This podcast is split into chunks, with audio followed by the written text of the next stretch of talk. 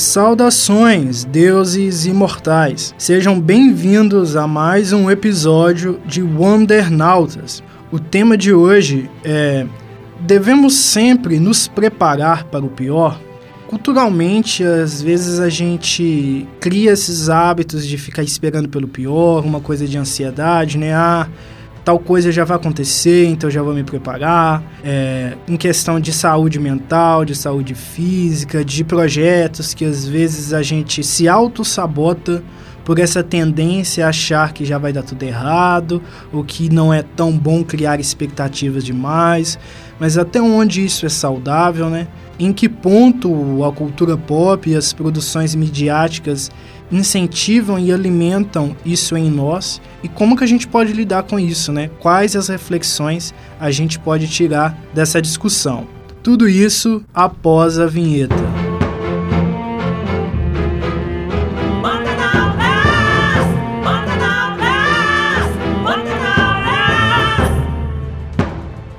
Antes do nosso episódio propriamente dito, eu venho te sugerir para me seguir no meu Instagram, arroba Senju, ou no meu Twitter, arroba Epifânio, Maicon. No meu Instagram eu vou continuar postando um pouco da minha vida pessoal, dos meus outros projetos e trabalhos e aspirações, e aí você acaba conhecendo algumas das minhas outras ideias também.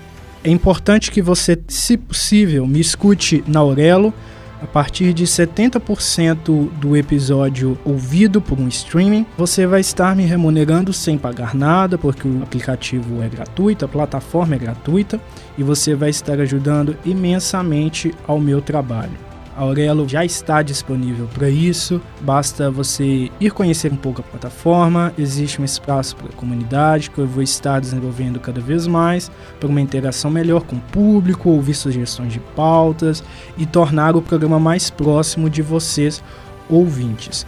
Qualquer novidade que seja necessária, vocês poderão escutar aqui nesse espaço do programa, poderão conhecer também na minha página pessoal do Instagram ou na página do programa que estará vinculada diretamente ao meu perfil pessoal. E agora vamos para o episódio propriamente dito. Lembrando que esse episódio é baseado no artigo de opinião que eu publiquei já tem algum tempo, chamado Estar preparado para o pior é sempre o caminho ideal? Então, caso você queira ler o texto na íntegra, você encontra ele no link na descrição. Então vamos lá para o texto. Heróis em Crise foi um arco de nove edições, escrito por Tom King de 2018 a 2019, e ocorreu tendo Arlequina, Gladiador Dourado, Wally West, o Flash, e a Trindade, Superman, Mulher Maravilha e Batman, no caso, como seus personagens centrais. Embora a trama não fosse focada em ação, ela foi capaz de expor algumas reflexões interessantes por meio das interações entre seus personagens interações nas quais às vezes tinha ação e às vezes eram pautadas em outras questões. Antes de avançar, eu acho importante comentar a respeito das discussões dos fãs quando se fala sobre a qualidade questionável da trama de Heróis em Crise. Eu saliento aqui que o objetivo do texto e nem do episódio é falar sobre a qualidade do quadrinho em si, mas sim focar nas reflexões que eu considero importantes e que se relacionam com a história. Né? Então, aqui não é um episódio para falar, olha, Heróis em Crise foi uma, uma, história fantástica, ou olha, Heróis em Crise foi uma história decepcionante. Eu não acho que esse é o ponto. Nem é também um tipo de resenha de quadrinho. É um episódio mais sobre as reflexões que a gente pode tirar dessa história em si mesmo. E voltando ao texto, muito se fala na comunidade nerd a respeito do famigerado preparo do Batman. Mas nesse texto, o foco não é falar sobre o quanto os fãs são equivocados em acreditar que ele pode vencer qualquer um com a sua preparação. Na verdade, a ideia é debater: estar preparado é mesmo a melhor opção sempre? Antes de tudo, vamos ao contexto. Na história, um massacre aconteceu no santuário, um local de repouso e cura para heróis mentalmente feridos. Arlequina e Gladiador Dourado são os dois sobreviventes e únicos suspeitos, o que leva a Trindade a buscar a Harley no capítulo 2. É preciso entender alguns pontos para essa conversa. A tão debatida forçada nas capacidades da anti-heroína para vencer a Trindade é uma falácia sem base. Primeiro, porque ela não venceu, mas sim os atraiu até ali para passar uma informação. Segundo, porque a investigação dos heróis estava no início e não havia interesse da Mulher Maravilha ou do Superman em usar violência desnecessária contra a Arlequina. Terceiro, porque o único realmente derrotado ali foi o Batman. E eu vou explicar o porquê, claro. Mais tarde na trama, um diálogo entre a Batgirl, a Bárbara Gordon e Arlequina explica muito bem a maneira como Batman as enxerga. Por ser uma pessoa orgulhosa e com seu senso de justiça bem fechado, ele costuma fazer avaliações particulares das pessoas. Segundo as palavras de Bárbara, aos olhos do herói, ambas são garotas assustadas e feridas, produtos de sua rivalidade incessante com o Coringa. Batgirl deixa claro que ele as subestima, ambas no caso que o Batman não as vê como realmente são. Voltando ao capítulo 2, ciente de que não pode enfrentar a Mulher Maravilha, Harley faz uso da compaixão da heroína, abraçando-a. Se tratava de uma situação de tragédia e dores emocionais para muitas pessoas. Por isso, Diana aceitou sem resistir ao abraço. Foi quando a Arlequina pegou o laço da verdade e se afastou, Batman exigiu que Superman não atacasse, pois o armazém em que estavam era frágil e podia desabar. Na cena, vemos mais um momento em que o Cavaleiro das Trevas subestima Arlequina, afirmando ter apego antes de realmente o fazer. O que aconteceu foi o contrário. Ela o capturou com o laço da verdade. Com o risco do Batman ter o pescoço quebrado, dominado por Arlequina e o laço da verdade, Diana impediu que Superman agisse, mais uma vez nesse caso. Foi aí que o que realmente quero tratar aqui aconteceu. Harley sabia que o Batman mente para estar sempre preparado contra seus aliados, e ela sabia que ele teria feito isso com seus dois amigos. Para quem não sabe, a Arlequina sempre teve o pensamento de que o Batman era presunçoso com as pessoas, disposto a julgá-las como uma espécie de juízo da moral. Acho importante fazer uma nova interrupção aqui para mencionar o outro tipo de crítica que as pessoas costumam fazer a heróis em crise. Muitos consideram que o roteiro exagerou na representação das capacidades da personagem Arlequina principalmente no, no que diz respeito a esse momento específico da história. Mas eu acredito que devemos lembrar que em outras situações nos quadrinhos, ou até mesmo em outras mídias, certos personagens realizam feitos aparentemente além do possível para eles que não são questionados da mesma forma. Um exemplo são os incontáveis filmes de ação, consequências de perseguição, de carro ou combates nos quais os protagonistas masculinos realizam feitos e atos praticamente sobre-humanos, mas não são, segundo esses roteiros, nada além de pessoas comuns. No caso, nada além de pessoas que não possuem poderes.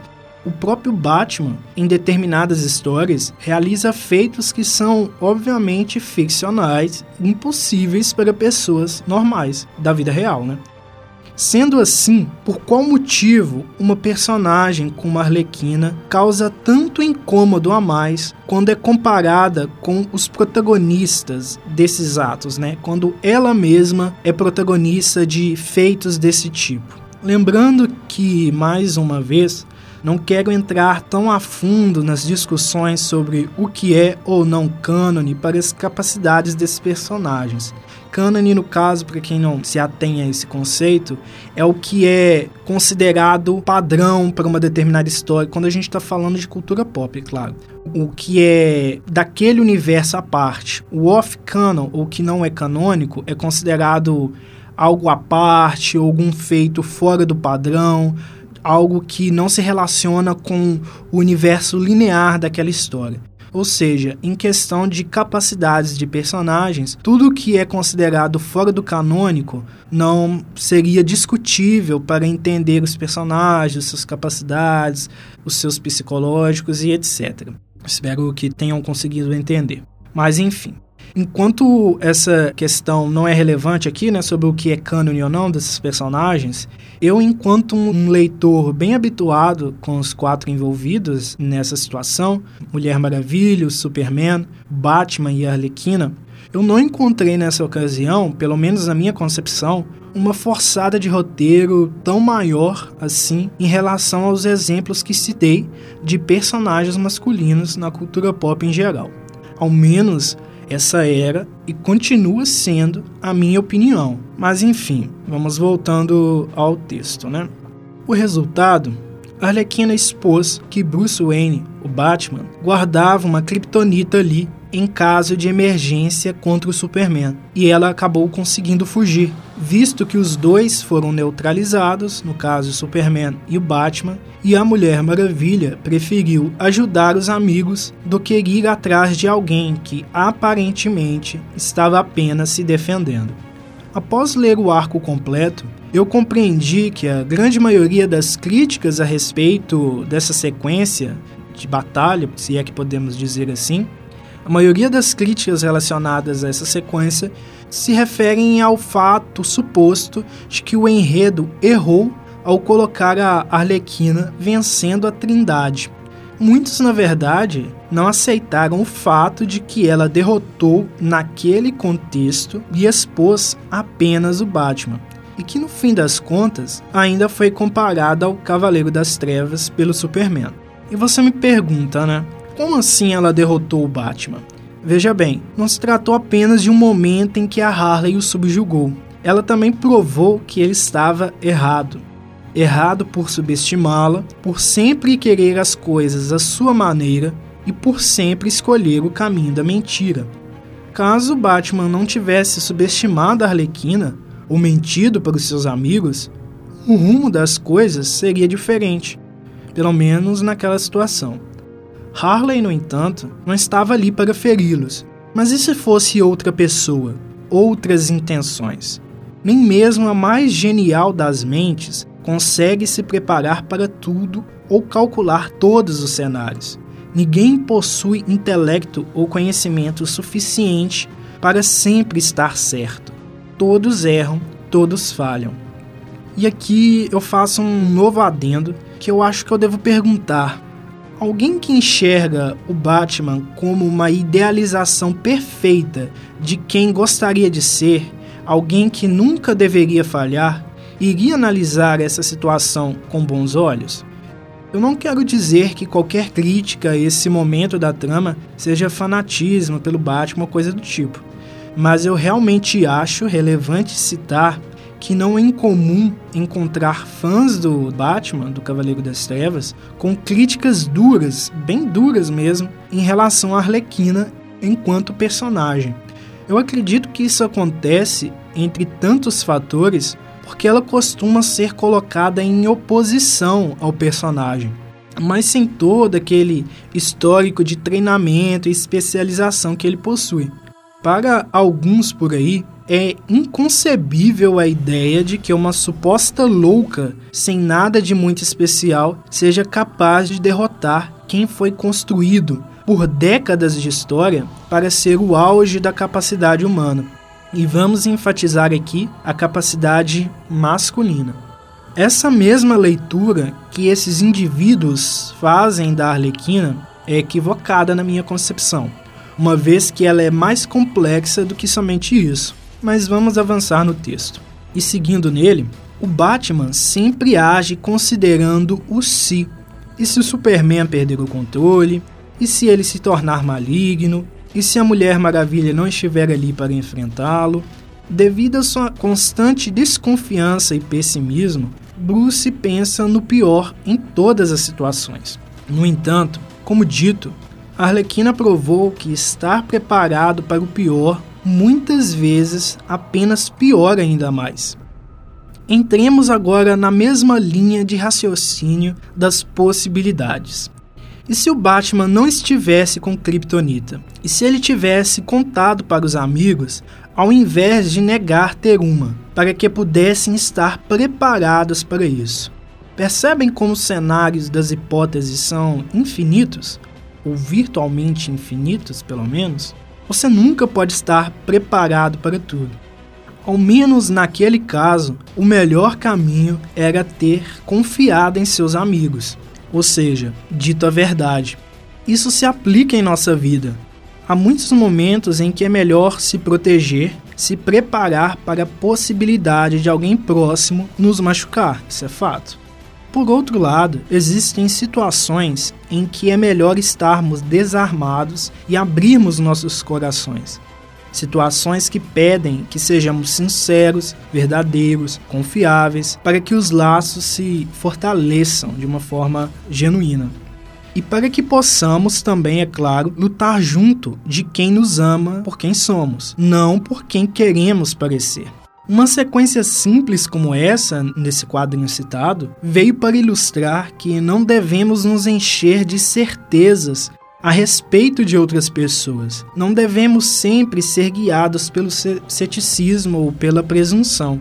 Heróis em Crise, embora seja muito questionada em relação à sua qualidade, é uma história de fragilidades, vulnerabilidades, criada para evidenciar que ninguém é perfeito. E no caso de pessoas como Batman, nenhum preparo resolve tudo e ninguém está preparado para todas as situações.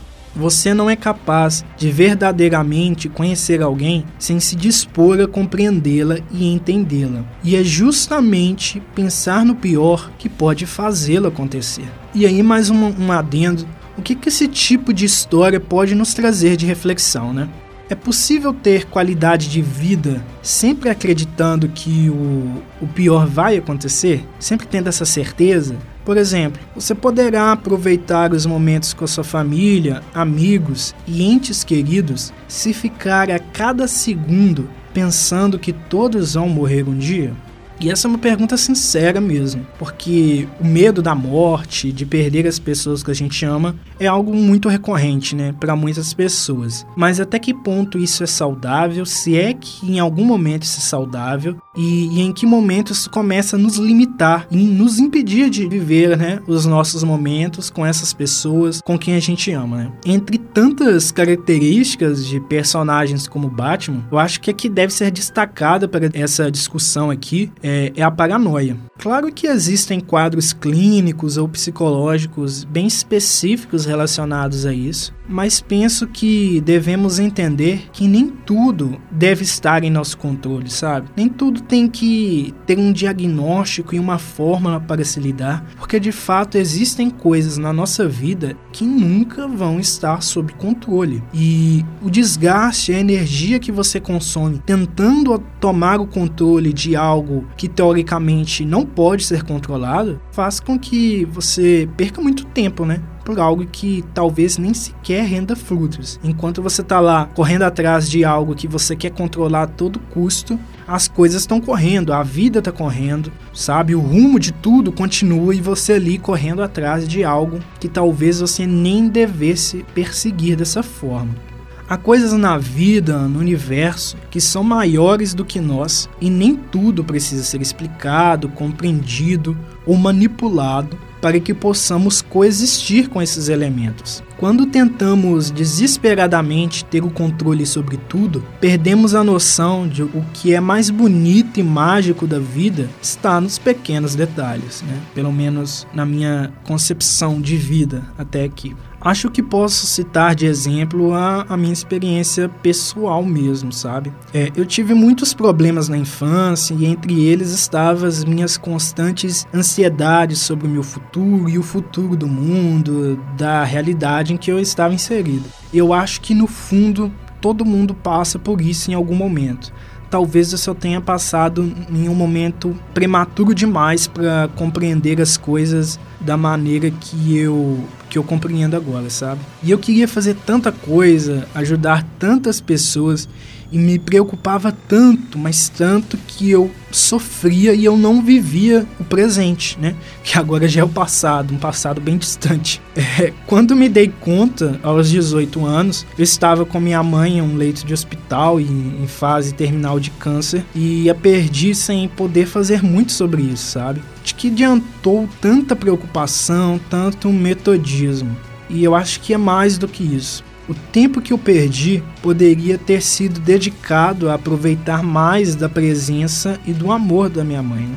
Esse tempo não vai voltar e, e nada substitui o tempo que você, que eu, que nós podemos viver com as pessoas que nos amam pelo que realmente somos, como mencionado mais cedo, mas que a gente acaba desperdiçando com tantas outras preocupações, sabe? Eu acho que a maior reflexão que eu gostaria de deixar hoje é sobre viver o agora, sabe? E acaba que isso se relaciona com o quadrinho mencionado, mas também se relaciona com diversas outras coisas na cultura pop e diversas outras coisas culturais de ensinamentos e de percepções que as pessoas passam umas para as outras, sabe? É, de fato, não é bom a gente ter expectativas positivas demais em relação a sonhos ou projetos, de maneira a sair demais da realidade, sabe? É importante você lidar com a realidade, com, com fatos, com coisas críveis, com aquilo que é possível.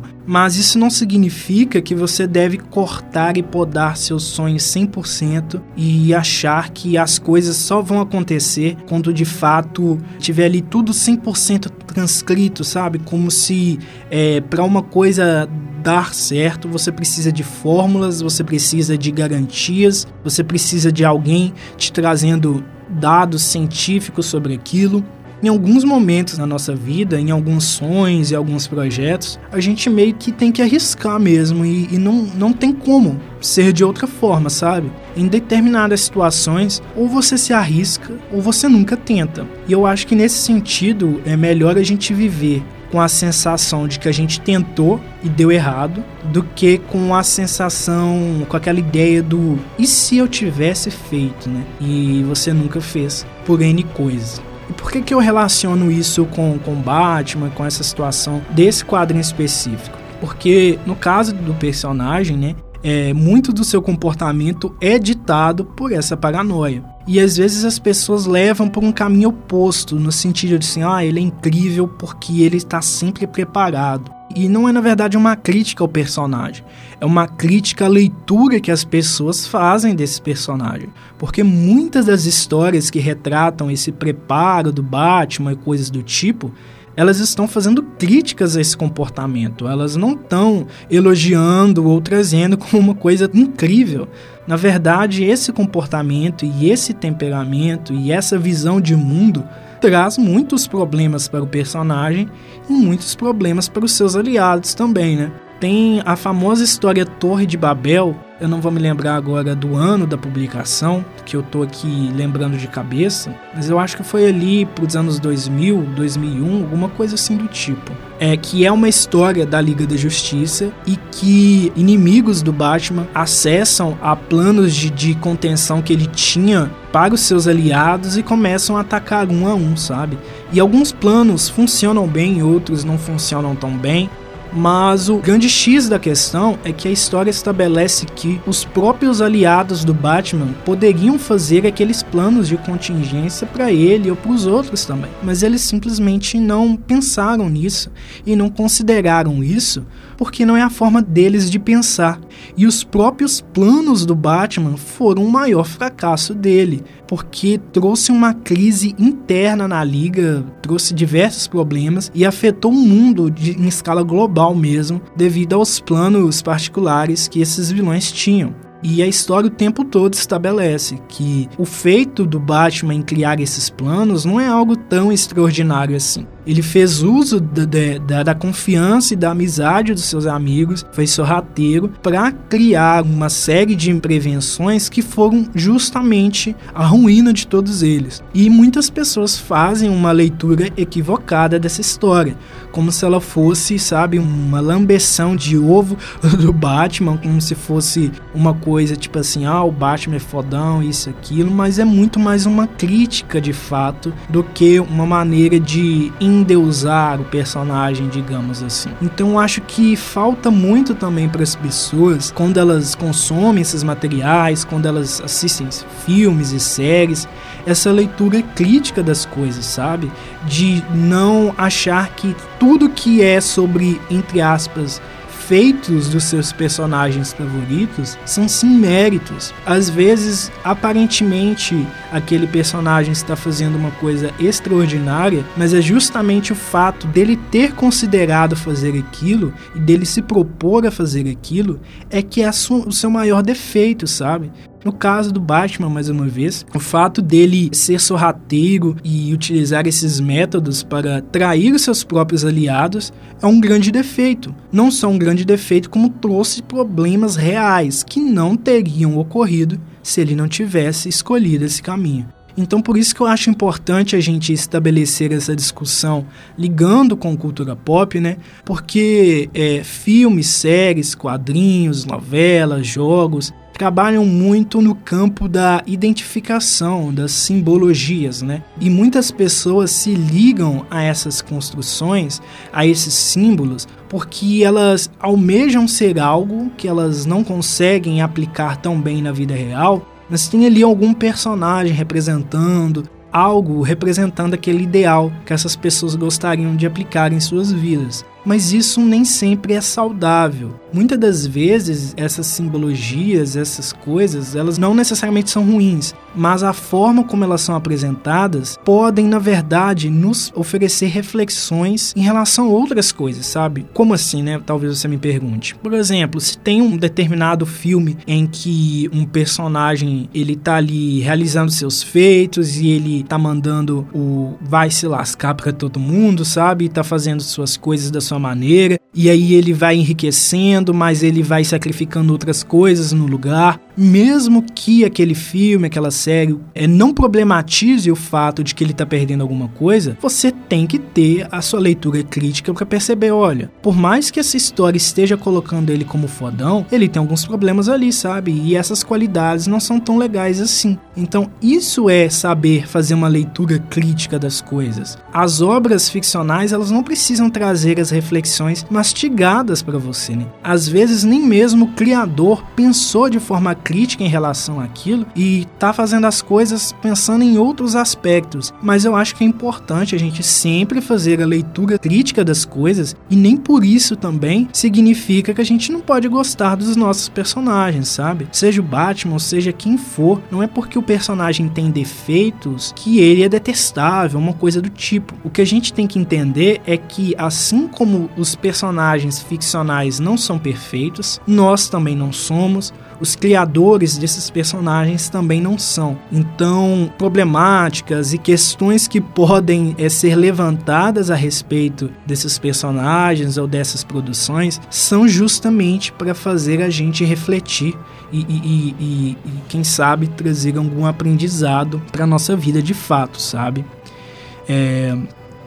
Deixa eu ver onde eu me parei aqui. Achei.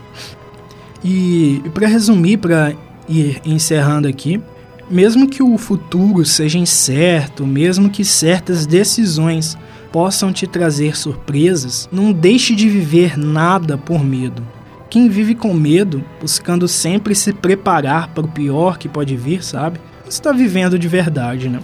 Estar neste mundo inclui estar disposto ou disposta a caminhar entre sucessos e fracassos, mas também aprender com todas as experiências, boas ou ruins. Logo, penso que não, nem sempre devemos nos preparar para o pior. Em certos momentos, devemos somente viver. iniciando a parte do nosso programa que a gente acrescenta áudios, alguns áudios de pessoas convidadas, de ouvintes, né, do, do podcast. É, a gente começa com a contribuição do Eduardo Gomes de Santana, que já participou do podcast algumas vezes, né, do episódio 36, se não me engano, recentemente, é, de 27 anos, de bom sucesso, Maré, no Rio de Janeiro. Ele vai trazer uma perspectiva que até menciona o Batman e nos faz refletir sobre é, algumas coisas específicas de, de quadrinhos e outros produtos midiáticos quando trata esse assunto de se preparar demais, de uma certa paranoia, de uma certa, sabe, um certo exagero em planejamentos e, e coisas do tipo. Ele vai contar pra gente a sua visão sobre o assunto. Penso que é melhor viver sem se preocupar com elas, porque as coisas ruins, momentos ruins, que possibilita a pessoa é, amadurecer, aprender com as situações que passou. É, se precaver demais pode ocasionar a desconfiança. Né? Temos a situação do Batman, que por se precaver demais acaba desconfiando do, dos próprios amigos e companheiros, que aí pode ser uma coisa ruim para a pessoa. A segunda participação de hoje é do Ricardo Targino Pereira, de 29 anos, que reside em João Pessoa, na Paraíba. Ele traz uma perspectiva que eu acredito que é um pouco mais equilibrada é, entre duas possibilidades e que eu acredito que tem muita razão, sabe, na forma como ele se coloca. É, mas eu vou deixar ele mesmo falar por si e, e, vamos ver se vocês concordam, discordam, o que, que vocês acham dessa perspectiva dele aí. Quando me perguntam se eu prefiro me preparar para eventuais surpresas da vida ou se eu vivo sem me preocupar demais com as possibilidades, eu penso o seguinte: é, é uma resposta meio em cima do muro, mas há necessidade das duas na nossa vida. Por quê? Porque você não pode é, viver simplesmente é, em busca de coisas que ainda vão acontecer, que você precisa se preparar, e isso causa ansiedade, angústia, causa sentimentos ruins em nós. Mas também a gente não pode deixar tudo solto, porque também nada se constrói. Se tipo, ah, vai acontecer, se vai, se não vai, isso não é, não é agora, então não preciso me preparar. Então, há necessidade de ponderar que nada na vida é extremos. Então, essa questão mais dualista, eu não vou por esse caminho. Eu acredito que tudo tem que ser um equilíbrio. Eu preciso me preparar sim para as coisas que vão, vão vir, mas sem me causar nenhum mal. Sabendo que pode acontecer e eu não, não estar pronto, mas vou tentar fazer o meu melhor para estar. A terceira, mas não menos importante participação de hoje é a de Daniel Domingos da Silva, que também já participou de alguns episódios bem anteriores, de 16 anos, de Serra Negra, Bezerros, Pernambuco. Ele vai trazer a sua visão sobre isso, né? Eu acho interessante a gente comparar é, visões de pessoas de faixas etárias diferentes, porque aí a gente consegue até ter uma noção de como as diferentes gerações lidam com essas questões, né? É, determinadas gerações anteriores tinham toda uma maior preocupação com essa coisa de se planejar muito certinho, de fazer um futuro muito específico, mas como que as gerações atuais lidam com isso, né? Como estão as dinâmicas entre as diferentes opiniões e visões de diferentes gerações, né? Então trazer alguém de 16 anos aqui comparado aos dois outros que são um pouco mais experientes é, em questão de idade e talvez de vivências, não necessariamente, trazer essa pessoa com uma idade um pouco abaixo, entre aspas, desses outros dois indivíduos, equilibra o que eu buscava trazer para esse episódio. Então espero que vocês gostem. Eu penso que eventuais surpresas da vida sejam evitáveis de acontecer, então prefiro deixar acontecer e me precaver pois tenho toda a experiência de vida como algo válido, mas sem deixar demais para não deixar virar algo fora do meu controle. Mas se me agarrar demais a isso, posso deixar de viver e me submeter a isso demais posso acabar afetando outras pessoas ao meu redor e não quero isso. Acontecimentos ruins e bons devem fazer parte da nossa vida. Precisamos ter elas para sabermos diferenciar aquilo que deve ser aproveitado ou evitado, visando a reação que elas terão em nossa vida adiante.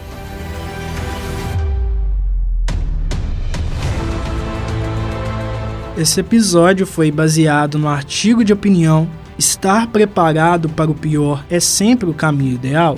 Você consegue ler o texto na íntegra, que está ali vinculado ao link na descrição. Espero que você, ouvinte, tenha gostado da discussão de hoje, que possa refletir alguma coisa aí no seu cantinho, onde quer que você esteja ouvindo este podcast. Então é isso, e que a glória de Gaia esteja com você.